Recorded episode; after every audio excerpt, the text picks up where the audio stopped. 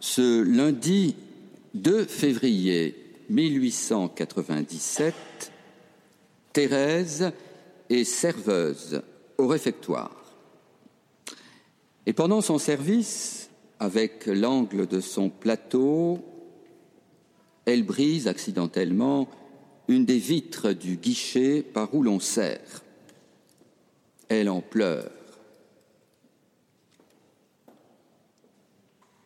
Venue l'aider à ramasser les débris de verre après le repas, sœur Geneviève l'entend lui dire J'avais demandé au bon Dieu d'avoir aujourd'hui une grosse peine à lui offrir en l'honneur de mon cher petit frère Théophane Vénard, dont c'est l'anniversaire du martyr. Eh bien, la voilà. Je ne l'aurais pas choisie, car c'est une faute contre la pauvreté, mais elle est involontaire. Je la présente au bon Dieu comme un sacrifice agréable, un sacrifice d'agréable odeur. Théophane Vénard, qui est né en 1829, je rappelle que Thérèse, elle, est née en 1873, jeune prêtre des missions étrangères de Paris, a été martyrisé à Hanoï, au nord du Tonkin, donc le 2 février 1861. Et c'est en son honneur que Thérèse avait fait cette prière au Seigneur qu'il a exaucée, mais pas tout à fait comme elle l'attendait, si vous avez bien suivi la lecture que je viens de faire. Ce sont des choses qui arrivent dans la vie. Nous faisons des prières et puis le Seigneur répond autrement. Alors Thérèse s'intéressait ô combien à la vie de ce jeune martyr du Tonkin.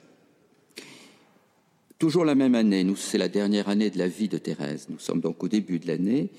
Le 19 mars, elle écrivait au père Roulant, celui qu'elle appelait son cher frère spirituel, un des deux prêtres avec qui elle était en relation épistolaire, l'autre c'était l'abbé Bélière.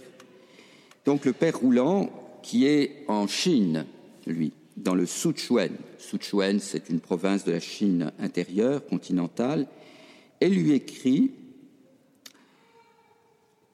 une très longue lettre dont voici quelques extraits, courts extraits. Depuis votre départ, il est parti en juillet 1896, j'ai lu la vie de plusieurs missionnaires. J'ai lu, entre autres, celle de Théophane Vénard, qui m'a intéressé et touché plus que je ne saurais le dire. Nous avons là le début donc de cette relation spéciale qu'elle va entretenir avec ce jeune martyr, à partir de juillet 1896, dans les mois qui ont suivi. Il faut dire que c'est le père Roulant, à qui elle écrit, qui lui avait conseillé de lire euh, le livre intitulé Vie et correspondance de, de Théophane Vénard. Elle ajoutait plus loin dans cette lettre Sous cette impression, j'ai composé quelques couplets qui me sont tout à fait personnels. Je vous les envoie. Notre bonne mère m'a dit qu'elle pensait que ces vers seraient agréables à mon frère du Sichuan. Alors ces quelques couplets, elle les a écrits euh, ce 2 février 1897, le jour anniversaire donc du martyr de Théophane Vénard. Elle l'a écrit spontanément, elle l'a écrit pour lui en quelque sorte. Et c'est ce poème que vous avez sous les yeux, la poésie donc 47.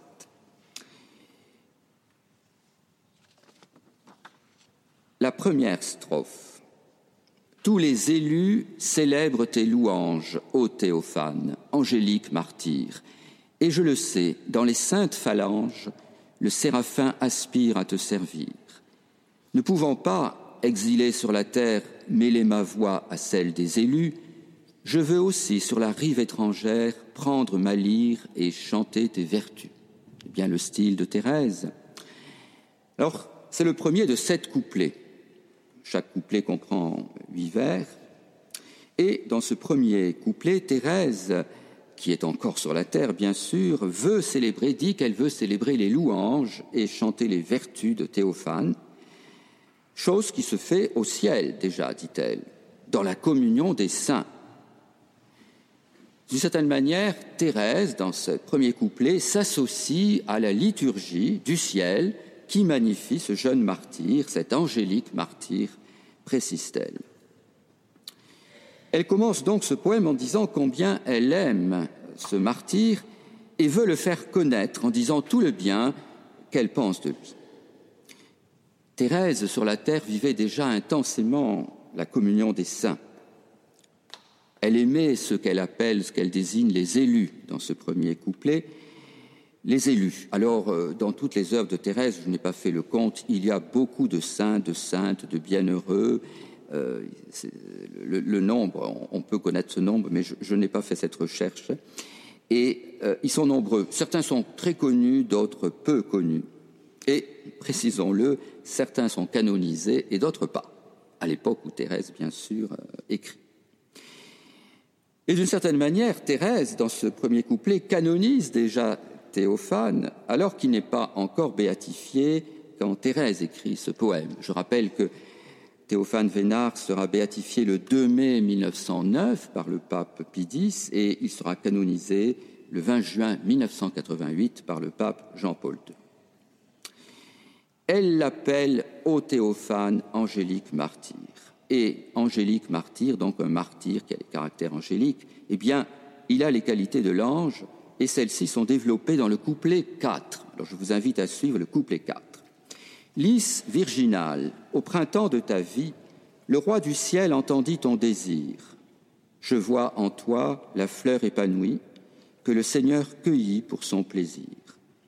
Et maintenant tu n'es plus exilé, les bienheureux admirent ta splendeur, Rose d'amour, la Vierge immaculée de ton parfum respire la fraîcheur. Théophane est comparé donc ici à un lys virginal, ce qui est d'ailleurs redondant, parce qu'un lys euh, considéré traditionnellement comme la fleur de, de la virginité, de la chasteté. Un lys virginal, une fleur épanouie, dit-elle, qui dégage un parfum rafraîchissant, qui rayonne d'une splendeur admirée. Du lys, on peut aussi déduire la limpidité du cœur, l'innocence de Théophane. Le Seigneur a donc cueilli cette âme virginale, c'est une allusion bien sûr à son martyr, il l'a rappelée à lui dans sa jeunesse, pour faire l'admiration des bienheureux, des bienheureux des saints du ciel, et particulièrement de la Sainte Vierge qui aime son parfum rafraîchissant. Voilà donc des images poétiques bien thérésienne et qui, parle euh, d'abord de Thérèse, bien sûr, plus que de ce jeune martyr de la foi. On peut se demander si Thérèse ne cherche pas là à s'identifier à Théophane. On sait que quand on aime une personne, on cherche à lui ressembler quelque peu. Ce sont des images, ces images-là sont très féminines, c'est bien normal, Thérèse est une femme, mais nous verrons plus loin un autre couplet avec d'autres images qui sont, disons, plus viriles. Thérèse donc se sent proche, très proche de Théophane. Nous sommes dans les derniers mois de sa vie et Théophane va tenir une place grandissante dans ces derniers mois. Ainsi, on peut lire dans ce que l'on appelle les derniers entretiens, donc les sœurs de Thérèse ont recueilli de, donc, de son lit de malade, autour du 7-13 juin 1897. Tout ça, bien sûr, est en 1897. Thérèse donne en souvenir d'adieu à ses sœurs une image, une image au verso de laquelle elle a recopié des passages des lettres du martyr. Et elle dit alors Ce sont mes pensées, mon âme ressemble à la sienne. Alors, en fait, elle se sent proche de lui pour plusieurs raisons. Ils partagent beaucoup de points communs. C'est ce que je vous invite à voir maintenant. On va en voir quelques-uns. D'abord, la jeunesse. Thérèse est dans la dernière année de sa vie, elle a fêté ses 24 ans, donc elle est née un 2 janvier, euh, donc juste un mois avant ce 2 février. Elle sait bien qu'elle ne restera pas encore longtemps sur cette terre. Théophane, quant à lui, est mort jeune également, à 32 ans. Et le couplet 2 évoque cela. Je lis. Ton cours, le 2, ton court exil fut comme un doux cantique, dont les accents savaient toucher les cœurs. Et pour Jésus, ton âme poétique à chaque instant faisait naître des fleurs. En t'élevant vers la céleste sphère, ton chant d'adieu fut encore printanier. Tu murmurais, moi, petit éphémère, dans le beau ciel, je m'en vais le premier. L'expression court exil désigne ce bref passage sur la terre de Théophane, ses 32 ans, 32 années de vie. On a aussi à la fin le mot printanier, éphémère, premier, qui désigne le début, la brièveté de la vie. Puis, dans le beau ciel, je m'en vais le premier. Thérèse, sans doute, pense que, bien oui, elle aussi, elle ira, mais après. Le premier, c'est Théophane. La jeunesse, jeunesse des artères, je dirais, jeunesse biologique, d'état civil, cette jeunesse, nous le savons tous ici, elle n'a qu'un temps. Et ceux qui vieillissent le savent bien. Mais, frères et sœurs, il est une autre jeunesse qui est à notre portée, une jeunesse, je dirais, plus stable, c'est celle de l'esprit, c'est celle du cœur, c'est celle qui permet que nous soyons étonnés et non pas blasés devant les choses de la vie, devant les merveilles de Dieu.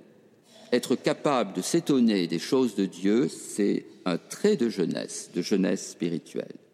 Et cette jeunesse-là, elle nous est toujours possible. Après la jeunesse, voyons la gaieté, qu'on peut associer bien sûr à la jeunesse, à l'insouciance, terme insouciance qu'il faut le prendre dans un bon sens ici.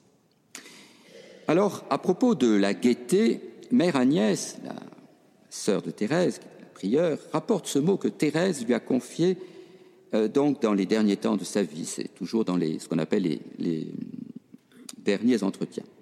Voilà Thérèse qui parle et qui dit Saint Louis de Gonzague. Voilà un, saint très connu, un grand saint, Saint Louis de Gonzague, un jeune, mort très jeune aussi. Saint Louis de Gonzague était sérieux, même en récréation.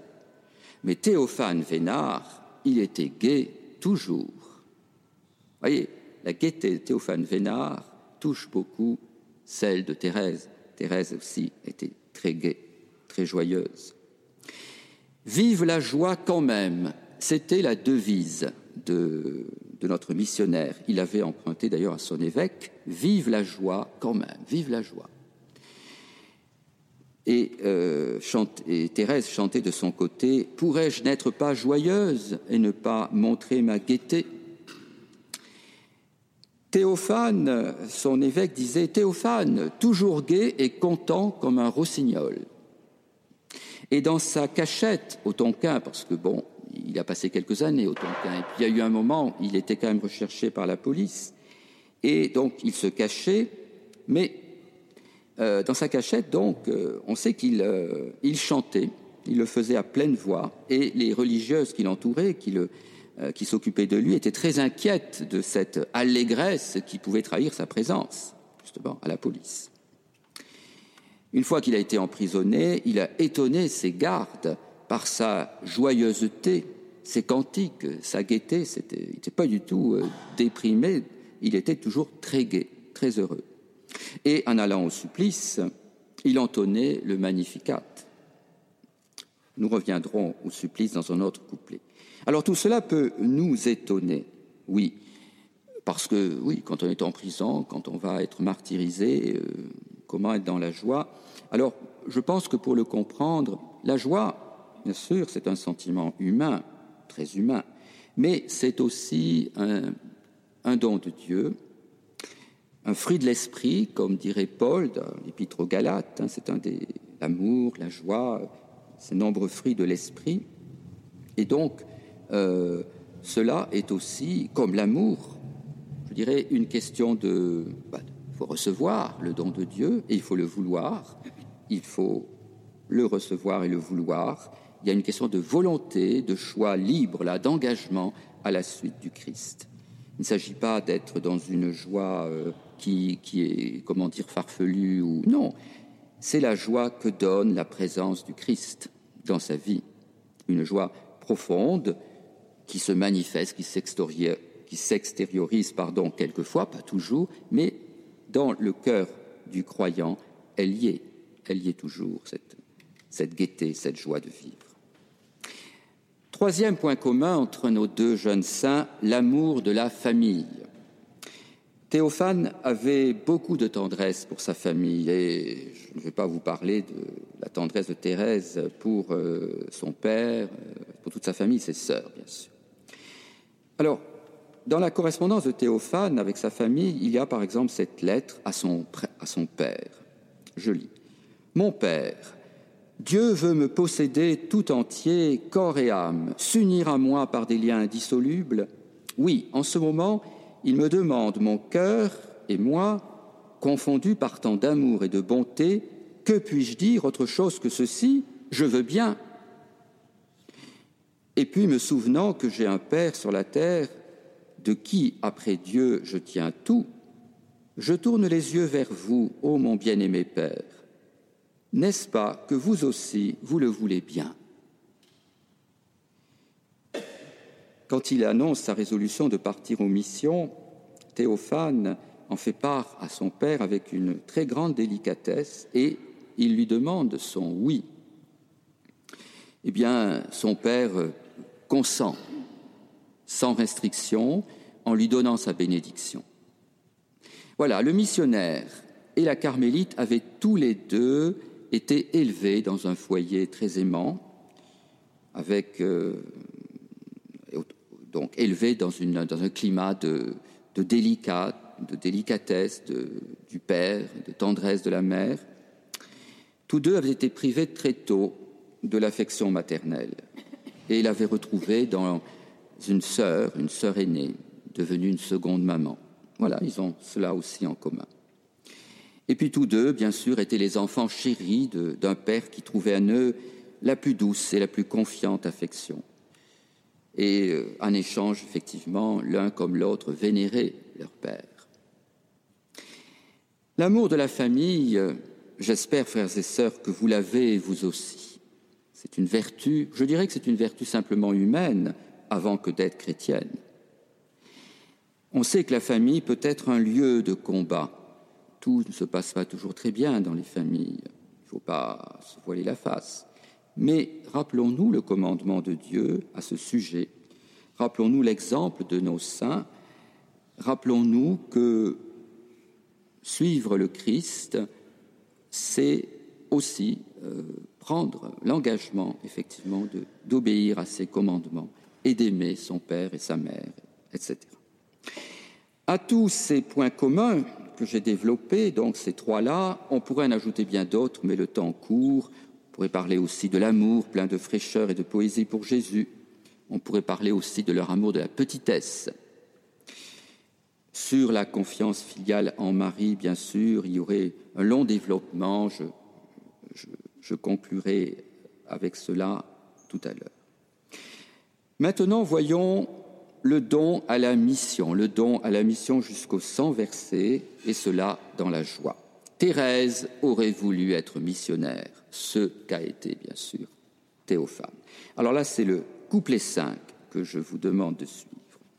Soldat du Christ, ah, prête-moi tes armes.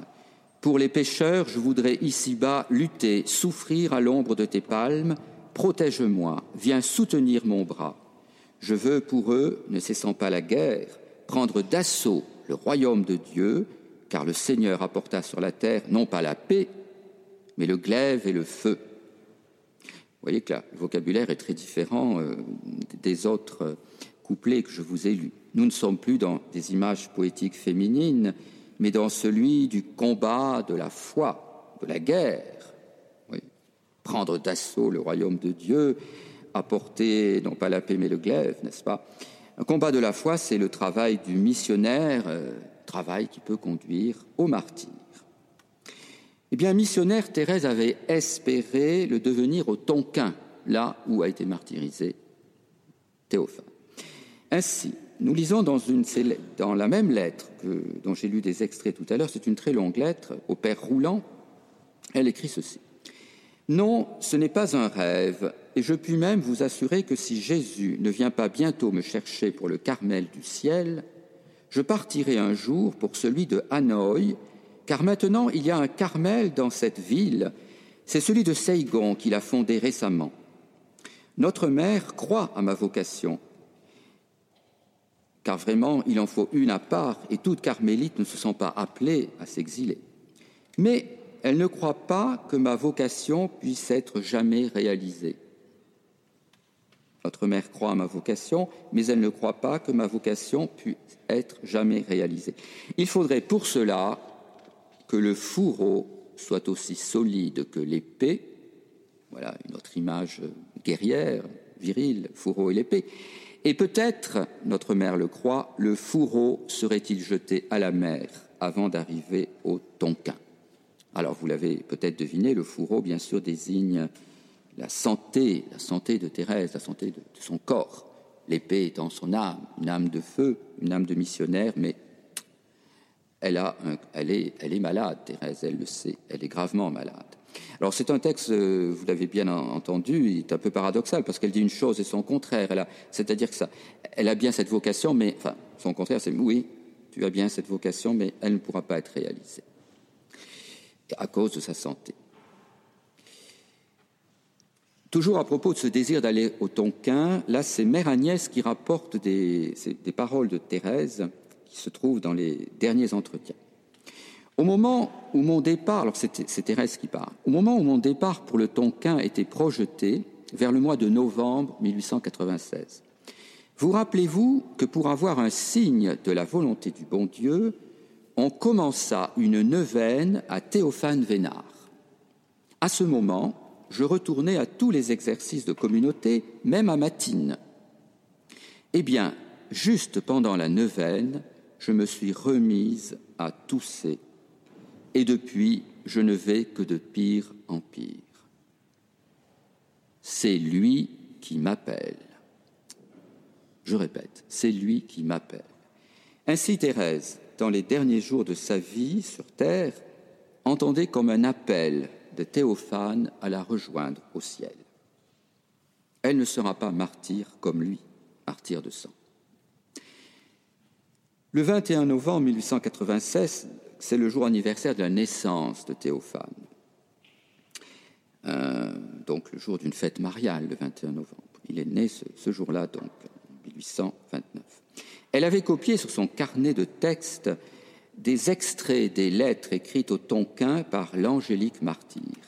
Et elle avait relevé en particulier cette affirmation de Théophane qui disait Le martyr, ça a été le rêve de mes jeunes années.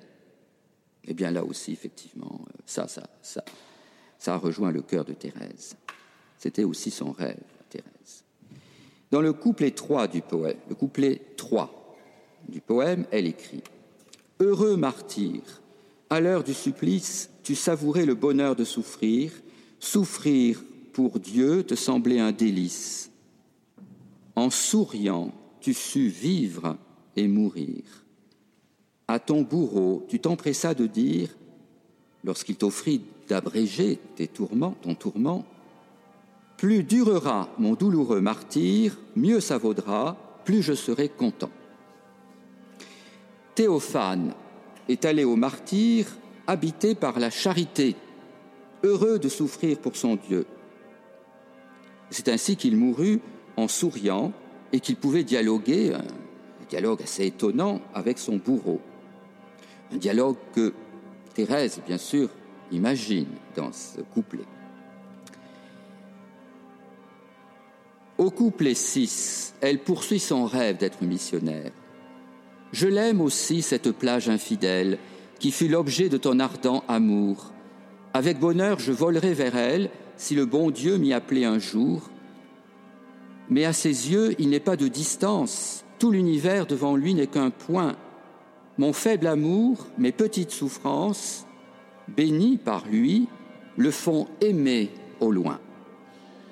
Ce qu'elle appelle la plage infidèle, c'est ce lieu où elle aimerait porter l'Évangile, là où Théophane a vécu et a été martyrisé. Alors elle, c'est plutôt Hanoï. Ben, Hanoï, c'est pas très loin du Sichuan. Ce lieu est certes loin, la Chine, le Vietnam, vu de Lisieux. Mais dans la vie spirituelle, on ne compte pas les kilomètres, on ne compte pas les distances. La prière permet de parcourir de grandes distances. Thérèse est convaincue que son faible amour, comme elle dit, ses petites souffrances, transmettent l'amour de Dieu. Et là, nous avons un témoignage d'elle-même du miracle de la prière d'intercession de la petite Thérèse. Miracle de la prière d'intercession de la petite Thérèse. Beaucoup d'entre vous sont présents ce soir en pensant à cela, en ayant bien sûr une pensée très particulière à ce sujet. Prier pour les malades, Thérèse l'a fait et elle nous y encourage encore aujourd'hui. Enfin, le dernier couplet, le septième. Thérèse évoque sa fin sur la terre en espérant que son ami Théophane vienne à sa rencontre. Ah, si j'étais une fleur printanière que le Seigneur voudrait bientôt cueillir, descends du ciel à mon heure dernière, je t'en conjure, ô bienheureux martyr, de ton amour, ô virginale flamme, viens m'embraser en ce séjour mortel, et je pourrai voler avec les âmes qui formeront ton cortège éternel. Ce poème dit bien l'amitié, la grande amitié spirituelle que Thérèse a vécue pour Théophane, une amitié qui l'a aidé à supporter sa maladie, à faire son deuil de bien des choses, notamment de partir en mission à Hanoï et à préparer son propre départ, à vivre déjà dans la communion des saints. Tous deux aimaient beaucoup la Vierge Marie. Je, ne parle pas de l'amour de Thérèse pour la Vierge Marie, c'est très connu ici, bien sûr. Mais sur Théophane, il est intéressant de savoir cela. Un an avant, pratiquement un an euh, et un mois avant son martyr, il se faisait esclave de Marie par une consécration, une consécration qu'il a écrite en partie et qu'il a signée de son sang. Ainsi, il s'abandonnait totalement à, sa destinée et à la protection de Dieu, à l'amitié de la Mère céleste, Marie, à qui il se consacrait, bien sûr, car il savait qu'elle le présenterait bientôt à son divin Fils dans son royaume.